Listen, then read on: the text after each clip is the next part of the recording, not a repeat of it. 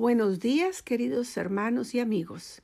El pensamiento devocional para el día de hoy, 17 de febrero del 2023, se titula Pondré mi ley en su mente.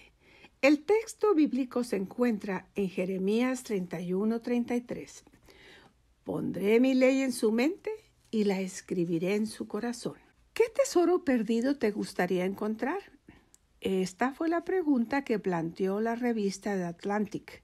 Un lector respondió que le encantaría encontrar el concierto de Vermeer, un cuadro que fue robado en 1990 y que todavía no ha podido ser hallado. Otro lector, que reside en Orlando, Estados Unidos, expresó su deseo de encontrar el arca del pacto, el mueble del santuario israelita donde se guardaban los diez mandamientos.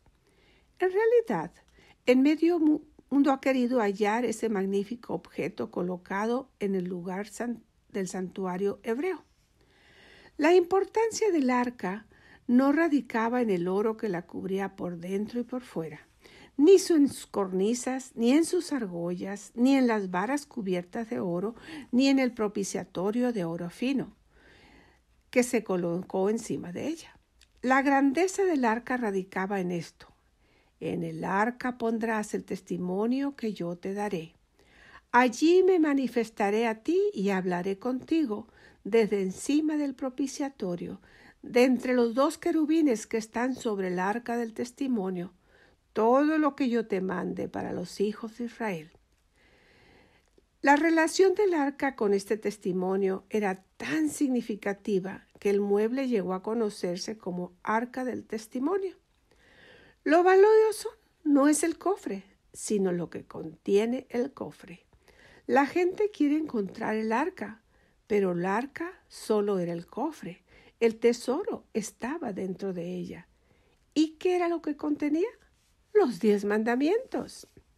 Dice el salmista que los mandamientos del Señor son más deseables que el oro, más que mucho oro refinado. Resulta llamativo que la palabra deseables en hebreo hamad es la misma que se usa en el décimo mandamiento, no codiciarás. Lo que el texto nos está diciendo es que lo codiciable son los mandamientos de Dios. Es verdad que no hemos podido encontrar el arca, en cambio sí es posible conseguir el tesoro que ella guardaba y aplicarlo a nuestra vida. De hecho, hay otra arca en la que esos mandamientos serán guardados. Y por eso el Dios que puso los mandamientos en el arca ahora nos hace grandiosa promesa. Pondré mi ley en su mente y la escribiré en su corazón. No es buscar el arca, es dejar que Dios haga de nosotros el arca donde hoy se coloque su ley. Que tengas un bendecido día hoy. Oremos. Querido Padre, muchas gracias por este día de oportunidad que tú nos das. Permite que el arca permanezca en nuestro corazón y que podamos caminar en tus caminos siempre. En el nombre de Jesús. Amén.